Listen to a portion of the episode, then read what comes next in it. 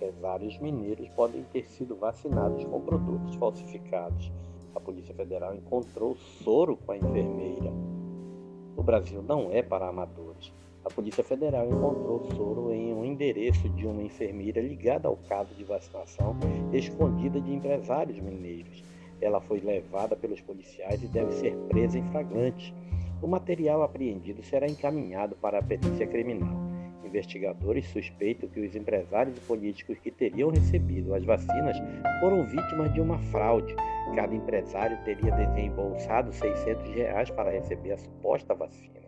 A Polícia Federal cumpriu um mandado de busca e apreensão na casa da enfermeira nesta terça-feira, no âmbito do inquérito aberto para apurar as revelações feitas em uma reportagem da revista Piauí. A enfermeira é a mesma que aparece em um vídeo gravado por um vizinho da garagem de ônibus, onde supostamente empresários e políticos foram vacinados escondidas e furando a fila de prioridade do plano de imunização. Este é mais um podcast do site newsrondônia.com.